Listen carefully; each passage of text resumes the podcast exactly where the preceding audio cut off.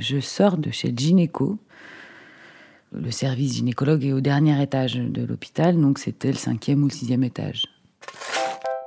Pelle et râteau. Et je me dirige vers les ascenseurs. L'ascenseur euh, s'ouvre, je rentre dans l'ascenseur et puis rentre euh, avec moi un garçon. Il a une blouse blanche, je pense qu'il travaille à l'hôpital. Et on, se regarde, il se passe quelque chose de, assez comme ça électrique, évident, et on s'embrasse euh, immédiatement sans parler.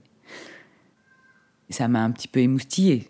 Donc j'ai dû me dire ah, est-ce qu'il faut aller plus loin ou pas? Mais euh, peut-être je me suis formulée euh, c'est beau si c'est comme ça.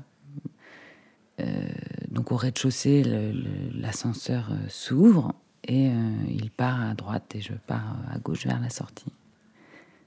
Et maintenant que je le raconte, c'est comme si c'était un peu à l'endroit du rêve, mais enfin, c'est complètement réel. C'est un moment comme ça, hors temps. C'est quelqu'un que j'aurais, même le lendemain, pas pu reconnaître dans la rue.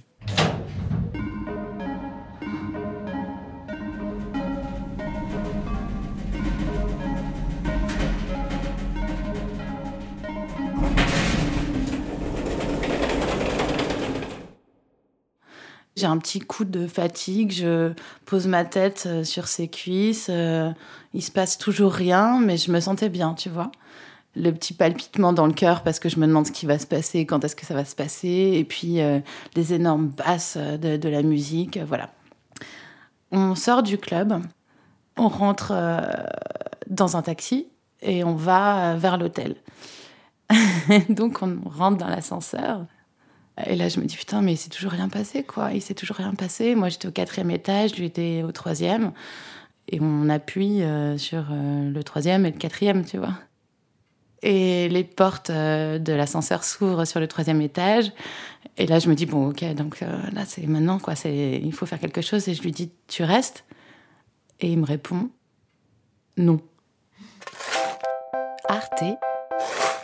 Radio. Point comme